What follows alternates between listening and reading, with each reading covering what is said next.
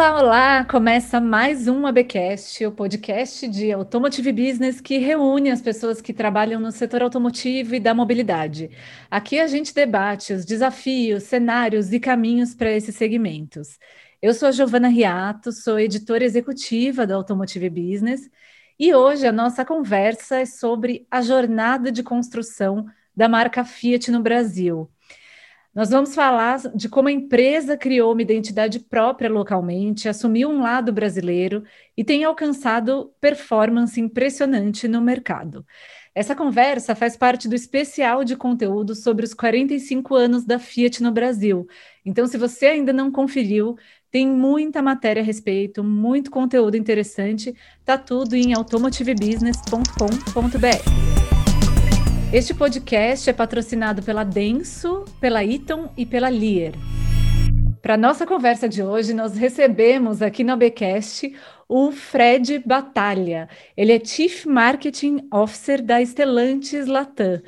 Fred, obrigada por aceitar o no, no nosso convite. Seja muito bem-vindo. Obrigado a vocês pelo convite, obrigado, Giovana, obrigado para todo mundo que está ouvindo aí. Espero que a gente tenha um papo divertido. Sim, com certeza. O mais importante. É, muito bom, Fred. É, a gente está aqui meio, no mês de comemoração dos 45 anos da Fiat no Brasil, é, que é um dos grandes mercados globais da marca, né? E eu gostaria de começar nossa conversa com você contando de como a identidade da marca se conectou com os brasileiros desde o começo dessa longa trajetória local. É engraçado, né? Porque a Fiat não é nem a, a marca que chegou é, antes, existem outras marcas que teve, tiveram mais tempo, inclusive uma delas nem está no Brasil mais. Então, eu acho que, apesar de não ter sido é, a que mais cedo chegou, de alguma forma, pelo menos é a minha percepção, é a que mais se conecta de fato com o brasileiro hoje e sempre.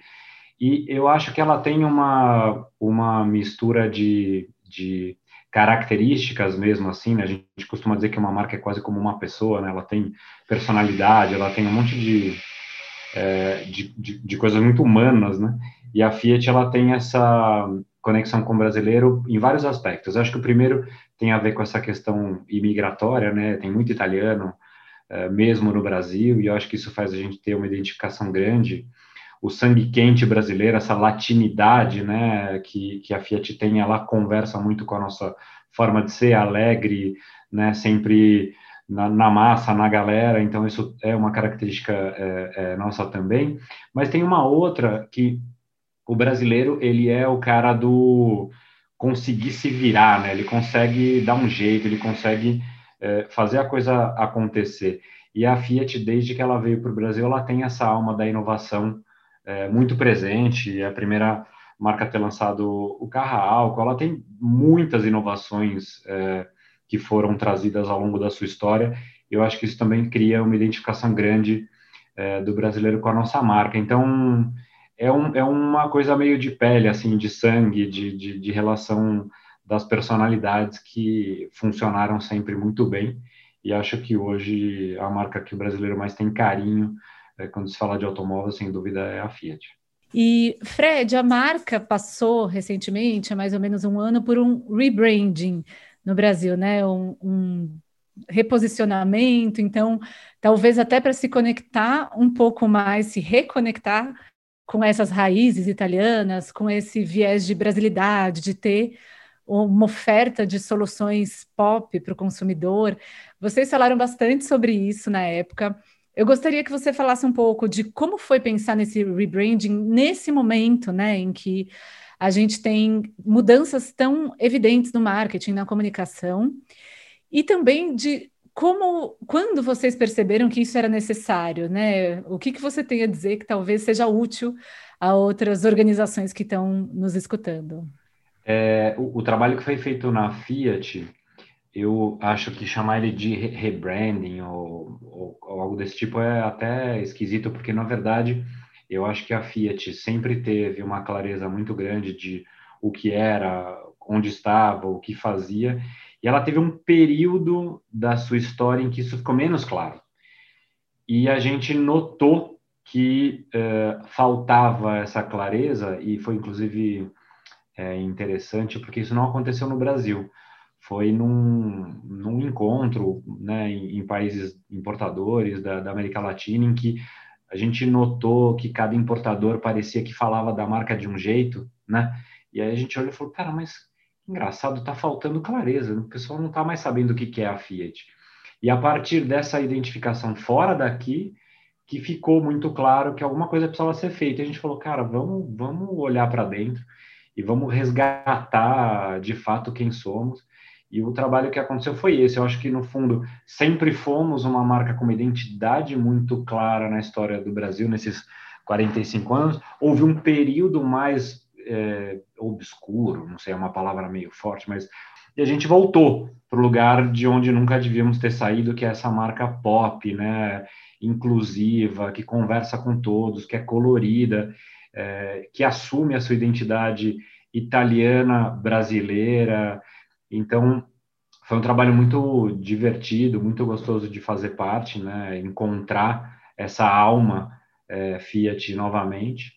E, e, acho que é isso, quer dizer, ela nasce de um, de, de, um outro, de um lugar meio inusitado, não era de se esperar, e no fundo foi realmente um resgate. A gente não está inventando nada de novo na Fiat, nós estamos simplesmente resgatando o que ela sempre foi e de onde ela nunca devia ter saído, eu acho.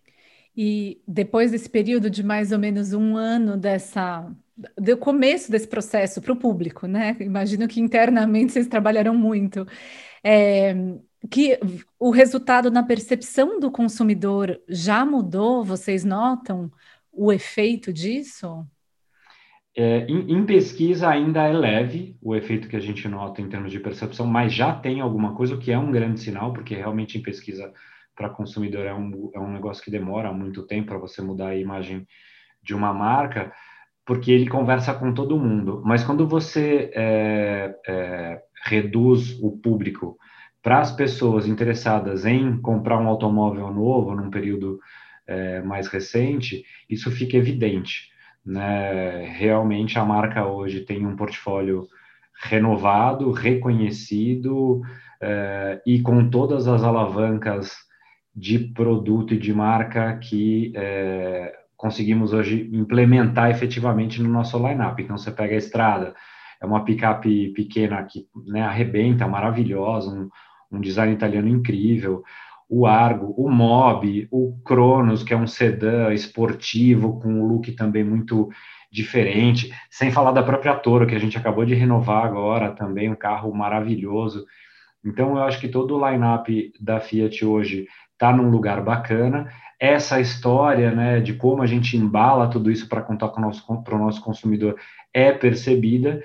E os resultados estão aí, de verdade, as pessoas estão cada vez mais interessadas em comprar os nossos carros. Eu acho que é um conjunto que, é, como você fala, né, é um trabalho que envolve muitas frentes, não é só como comunicar, mas tem a ver com a engenharia, o desenvolvimento de produto, a manufatura, é, a parte de, de marca mesmo, né, como a gente quer desenhar é, o modelo de negócio para a nossa rede de concessionários, como é que a gente vai conversar com o consumidor, então já faz aí, eu estou para dizer para você, há uns três ou quatro anos, mais ou menos, que esse trabalho vem sendo construído e eu acho que esse momento é um momento em que culmina o, é, a etapa de transformação pela qual a empresa passou nesse último período, né?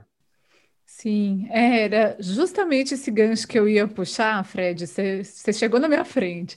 Que é isso, né? O presente de aniversário da Fiat está generoso, assim, de, de 45 anos, porque a marca consolidou a, a, liderança nesse momento, cresceu três vezes mais do que a média do mercado. Enfim, é um momento muito próspero. E eu ia te perguntar justamente sobre isso, né? A que você acredita esse sucesso? A gente tem, claro, diante desse, desse, contexto de pandemia, a gente tem essa situação da produção também, né? Que aparentemente a Stellantis tem feito um gerenciamento muito bom com essa questão da crise dos chips, dos componentes eletrônicos e tudo mais. Mas então você acha que é essa construção mais de longo prazo do que de um, um, um acerto mais pontual? Não dá para ser pontual no mercado de automóveis, eu acho. Assim, claro que agora estamos vivendo um momento um pouco especial, né? Especial num sentido amplo, é, mas eu acredito o, o, sucesso primeiro ele vem vindo bem antes da questão dos componentes. Então a Fiat já estava brigando nos mercados em to, todos os canais pela liderança antes da gente ter realmente sucumbido de alguma maneira na indústria automobilística essa essa questão do chip shortage, né, da, da, da falta de componentes eletrônicos, sobretudo, mas também não é, outros componentes aí que estão fazendo falta, mas antes dessa crise a gente já estava brigando ali em cima na ponta pela, pela liderança, de novo, em todos os canais, e para chegar até lá, em um mercado maduro como é o mercado brasileiro, volto a dizer, né, tem, tem é, vendendo, gente vendendo carro aqui há 100 anos, a gente está perto dos 50, fazendo 45, então realmente é uma indústria madura, muito concorrida, é, e que para se sobressair, eu acho que o segredo do sucesso é de fato a coesão, né? o trabalho coletivo feito de uma maneira muito é, complementar, muito unida, muito é, é, muito bonito trabalhar na Estelantes assim. É uma empresa em que de verdade você encontra todo mundo se ajudando. A engenharia tentando fazer com que né, o produto chegue do jeito que nós identificamos, que era o que o cliente queria, vendas, conversando com marketing para a gente ajudar a rede e ajudar na geração de demanda, a fábrica correndo atrás junto com a logística todos os dias para tentar, né, nesse período de crise, como é que a gente faz para produzir o que de melhor conseguimos com os componentes que tem. Então, o, o segredo é há alguns anos, sob a liderança, sem dúvida, né, um grande nome disso tudo é o Antônio Filosa, um cara que é diferente de, de todo mundo e que vem fazendo uma condução coletiva fantástica, mas também, obviamente, o Zola, que é o, o responsável pela marca no, no, na América Latina, que tem feito um trabalho de reconstrução incrível junto com o pessoal de, de portfólio, o próprio Breno, o Tonani na engenharia. É uma galera que trabalha de uma maneira muito unida, coletiva, buscando de fato atender à necessidade do consumidor. Né? Então, eu acho que quando você tem claro que a quem você atende, para quem você trabalha, para o consumidor, e todo mundo junto busca o que fazer de melhor dentro da sua área, trabalhando junto para levar a melhor solução para o consumidor, esse é o segredo. Então, é até fácil de, de falar o segredo, porque é um negócio muito difícil de fazer acontecer. Você precisa de uma liderança fantástica, você precisa de processo, você precisa de uma empresa backing up, né, uma empresa por trás com recurso para investir, para acreditar no país, mesmo nos momentos em que parece que não é o caso, e a gente sempre acreditou no país, sempre trabalhou para isso, seja para lá ou para cá, independente da cor ou do cenário, a empresa sempre acreditou e, e, apostou é, nessa região e nesse mercado. Então, de fato, a gente está colhendo o fruto agora de uma coesão muito grande, de uma liderança fantástica, de uma empresa incrível de se trabalhar. A receita é simples, só é difícil de executar, né? Exato. é, e falando um pouco de mudanças do, do consumidor, do contexto que a gente tem, Fred, as maneiras de impactar as pessoas vêm mudando, né? A, pandemia acelerou esse processo de digitalização, que para o setor automotivo sempre foi uma, uma, uma, trincheira difícil, né? Porque tem essa coisa da experiência do carro e tal. É, enfim, essa coisa de equiparar expectativas do consumidor com o Spotify, a Netflix, essa, essa coisa que a gente vem falando há tanto tempo. E, por outro lado, tem uma agenda corporativa que vem mudando, né? Se alinhando com diversidade, com a pauta ESG, de meio ambiente, governança, sustentabilidade. Enfim, a pergunta também nada, nada fácil é como concatenar tudo isso para impactar as pessoas, levando as mensagens que interessam a empresa, né? E, enfim, engajando o consumidor, atraindo. É, de novo, né? O, o, o lance é você não perder conexão com o seu consumidor, entender o que ele precisa, o que ele quer, o que ele faz e a partir disso você tentar ser relevante para ele, né? Todo mundo fala isso, um, já é um jargão bastante usado no marketing, que a gente está na era do déficit de atenção, todo mundo brigando pela atenção das pessoas, Netflix falando que briga com sono, né? Porque esse é o, competidor, porque quanto tempo o cara passa dormindo é tempo a menos que ele tem para assistir a TV. Então, o nosso, o nosso papel é estar tá muito ligado sobre é, o que o consumidor quer. E é, eu acho que parte do trabalho que a gente fez dentro do, do, da área de, de, marketing, de vendas, de, dessa união grande na área de, de é, business né, da companhia, tem a ver com conduzir essa transformação digital é, dentro e fora da empresa. Então, primeiro, é, ter um trabalho muito denso de redesenho das nossas plataformas digitais todas e da experiência do consumidor. É, a gente ainda não terminou, nós temos claro o caminho, mas tem muitas coisas já prontas e outras no pipeline para deixar sólido esse, essa condução é, da jornada do consumidor. Eu acho que o papel nosso no marketing da empresa de maneira geral é acompanhar o consumidor do momento em que ele né, nem sequer está pensando em comprar um carro até a hora que ele precisa de fato, sei lá, fazer um test drive, receber uma proposta, acontecer essa negociação, todo esse percurso ele precisa se sentir assistido pelas marcas e, né, e a Fiat tem feito um trabalho muito grande em procurar atendê-lo da melhor forma e isso envolve seja a gestão da exposição das mensagens no lugar certo e na hora certa. Então, pô, uma, uma máquina de dados gigantesca processando todo o clique, toda a informação a todo minuto para poder entender é, da melhor forma possível como colocar essa mensagem certa na hora certa para o cara certo no lugar certo. É, e ter uma integração muito grande com a rede de concessionários, porque nós temos né, papéis complementares de um lado, a marca precisa, de alguma maneira, entregar essa mensagem, né, seduzir o consumidor, mostrar o produto da maneira mais adequada para que ele realmente se sinta é, com vontade de ter, e depois, em algum momento, ele vai falar com o concessionário, porque é ali que vai se efetivar essa, essa transação.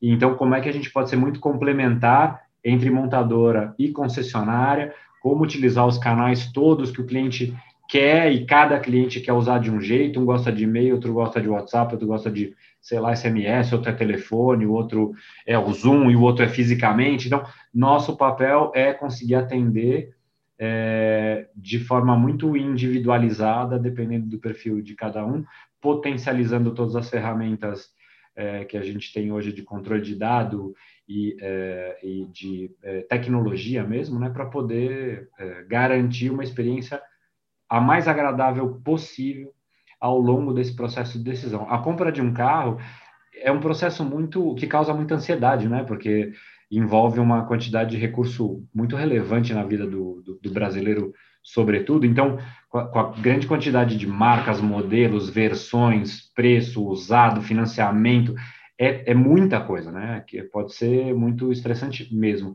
Então, o nosso papel é procurar garantir um, um, uma jornada fluida, agradável, interessante, é, para que ele realmente sinta vontade de ficar com a nossa marca do começo até o fim e depois quando for renovar e assim sucessivamente. Então, é, eu não sei se eu respondi a tua pergunta, mas no fundo o, o que houve dentro do que é um ecossistema de abordagem, por assim dizer, do consumidor está totalmente diferente hoje do que foi há dois ou três ou quatro anos e vai ser totalmente diferente daqui a três meses, seis meses e um ano de novo, porque o consumidor precisa estar né, sendo atendido e essa era da fintech, do Netflix e de, e de tudo isso que a gente vê faz com que nós, montadoras, precisemos ser, de fato, no fundo, concorrentes dessa galera. Porque se o cara sai do aplicativo do iFood e entra no site da Fiat Toro, ele não pode sentir uma experiência que é menos agradável, porque ele está se comparando com isso também. Então,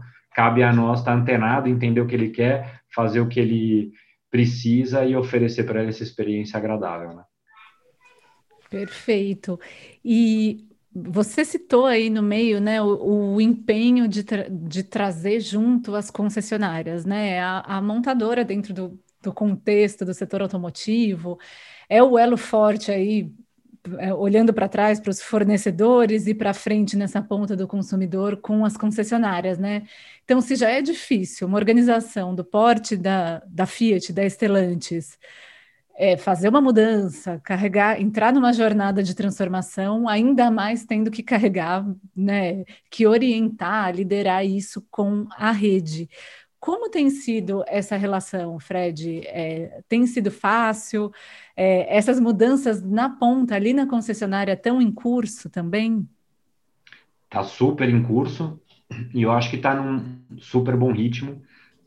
É, eu acredito que o, sem dúvida, a pandemia fez com que todo mundo precisasse, de alguma maneira, ser mais digital.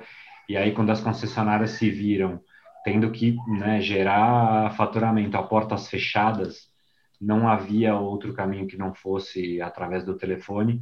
E a nossa, a nossa, nossas redes, a nossa rede Fiat, ela aprendeu a trabalhar é, dessa maneira. E ali o clique que talvez vínhamos conversando entre todos há muito tempo, aquele clique aconteceu porque passou. Sabe como né, a gente hoje está aqui fazendo essa conversa via Zoom? Talvez no passado eu tivesse no estúdio, você comigo ali, eu, e, e, teríamos imaginado que teria sido impossível não fazer dessa forma, ou mesmo passar é, a trabalhar em home office. Pra você ter uma ideia, nós estávamos, tinha acabado de implementar o home office é, um dia na semana na, na Estelantes, e era uma loucura, né? Tipo, quem não ia no escritório, você já olhava torto, aquela coisa muito preconceituosa, e hoje a gente sabe que ninguém precisa ter no escritório do ponto de vista da produtividade não é necessário. Isso aconteceu também na mente do concessionário. Então, hoje eles estão muito mais abertos do que talvez estivessem antes.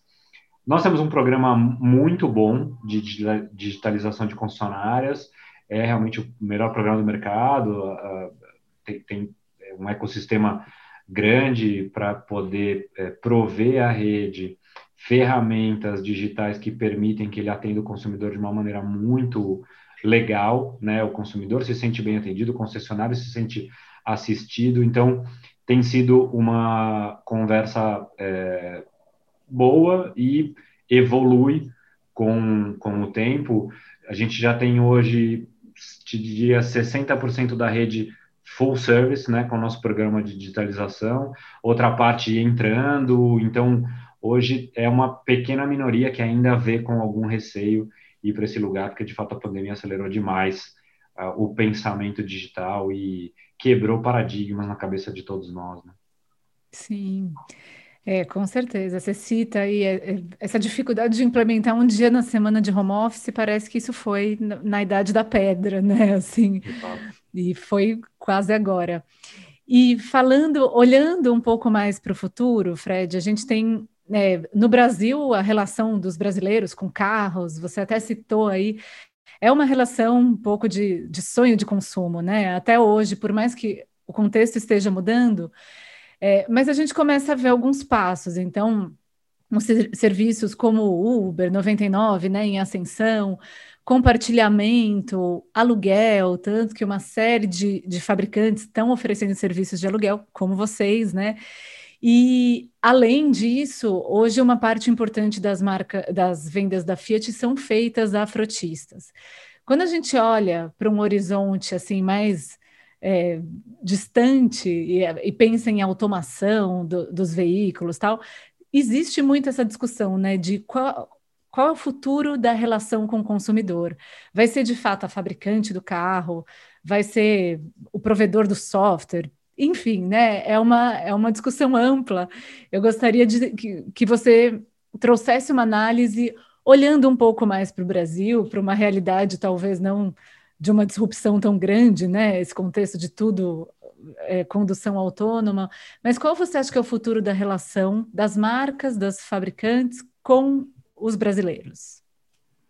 Eu não sei é, muito bem em que horizonte de tempo isso deve acontecer, mas é, a gente vê em mercados como, por exemplo, Estados Unidos e mesmo na Europa, uma parte muito relevante dos clientes, talvez a metade deles, já usa algum tipo de, de é, sistema financeiro que não é a posse, seja o que a gente chama de aluguel, leasing operacional, ou outras ferramentas de, de é, utilização, como você falou, high rating, né?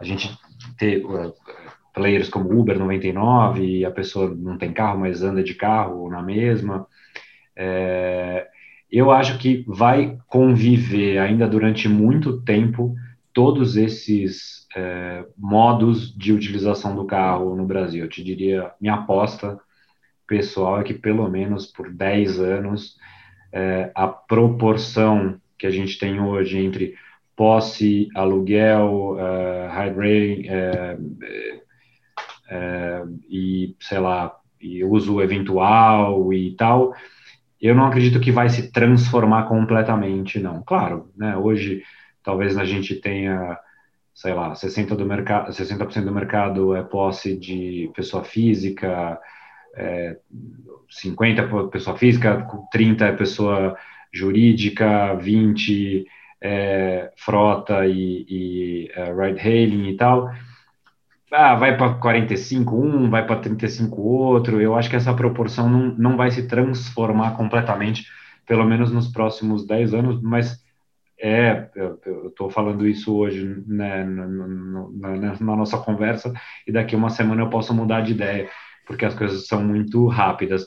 Nós, como empresa, mais do que fazer previsões assertivas e tudo mais, acredito que a gente tem que se preparar para os cenários que podem se apresentar, e aí, como você mencionou, nós temos a nossa empresa para fazer é, e oferecer para os clientes que se sintam é, afim.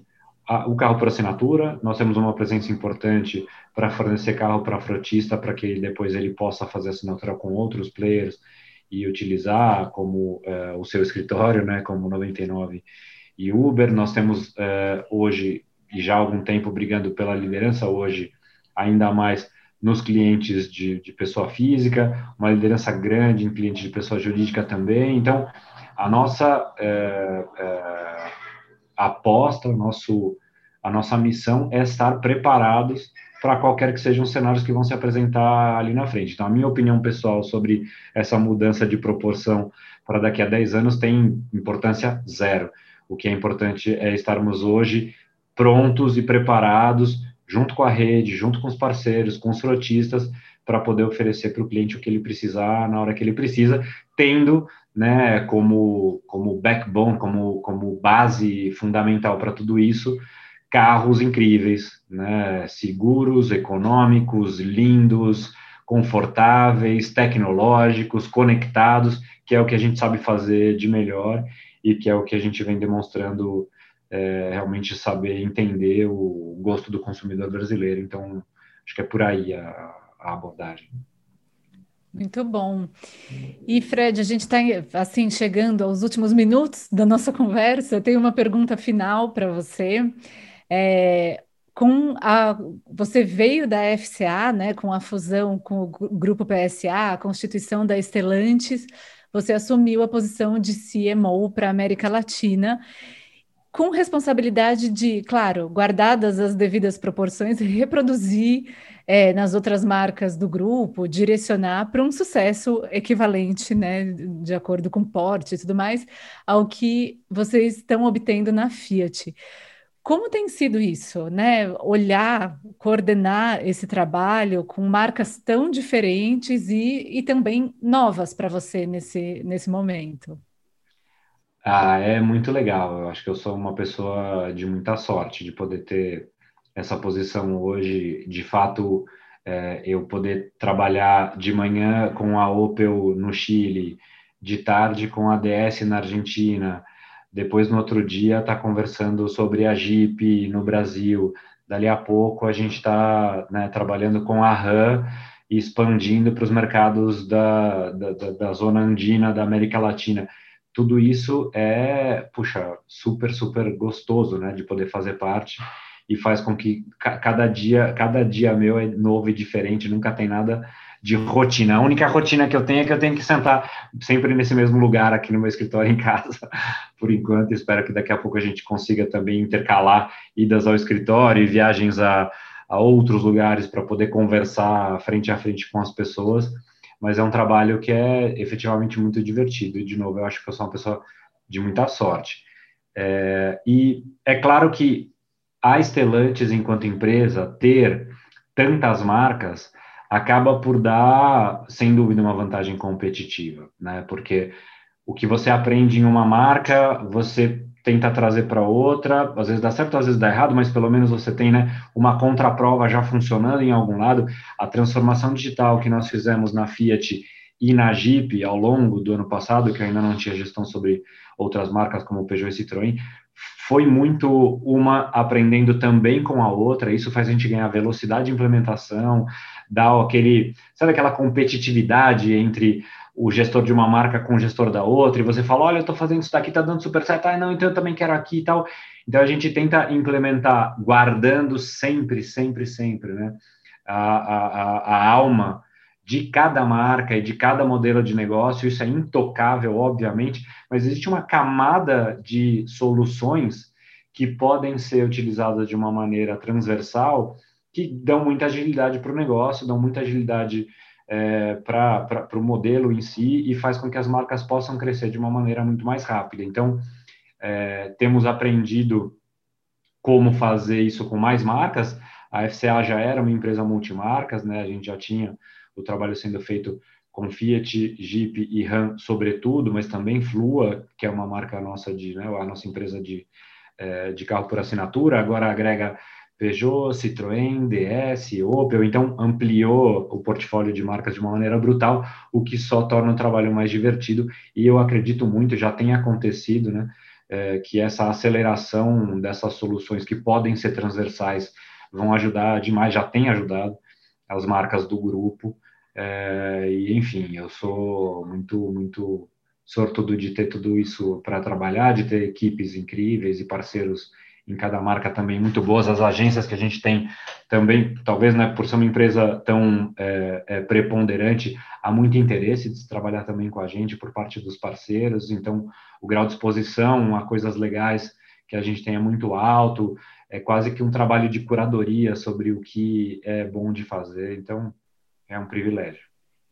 Perfeito. Fred, Bom, obrigada pela sua participação. A gente conversou com Fred Batalha, Chief Marketing Officer da Estelantes. É, foi um prazer ter essa conversa com você. Obrigada pela presença. E para quem quiser seguir essa conversa, saber mais, onde te procura, onde acompanha o seu trabalho? É, eu, não, eu não sou um cara muito da rede social e de expor demais, eu sou mais é, low profile mas de vez em quando eu acho que no, no LinkedIn da própria Estelantes ou no meu tem é, coisas que a gente acaba por, por fazer parte, mas eu acho que a, a forma mais interessante das pessoas entenderem o nosso trabalho é usar os nossos carros, entrar nas nossas plataformas, visitar os nossos concessionários e se divertir com nossos produtos e nossas marcas, que certamente é muito mais legal do que ficar me ouvindo falar. Maravilha, Fred, obrigada. Este podcast é uma produção de Automotive Business. Eu sou a Giovana Riato. Quem edita o ABcast é o Marcos Ambroselli e a nossa trilha sonora foi feita pelo Chibruski Guilherme Schildberg. Até mais!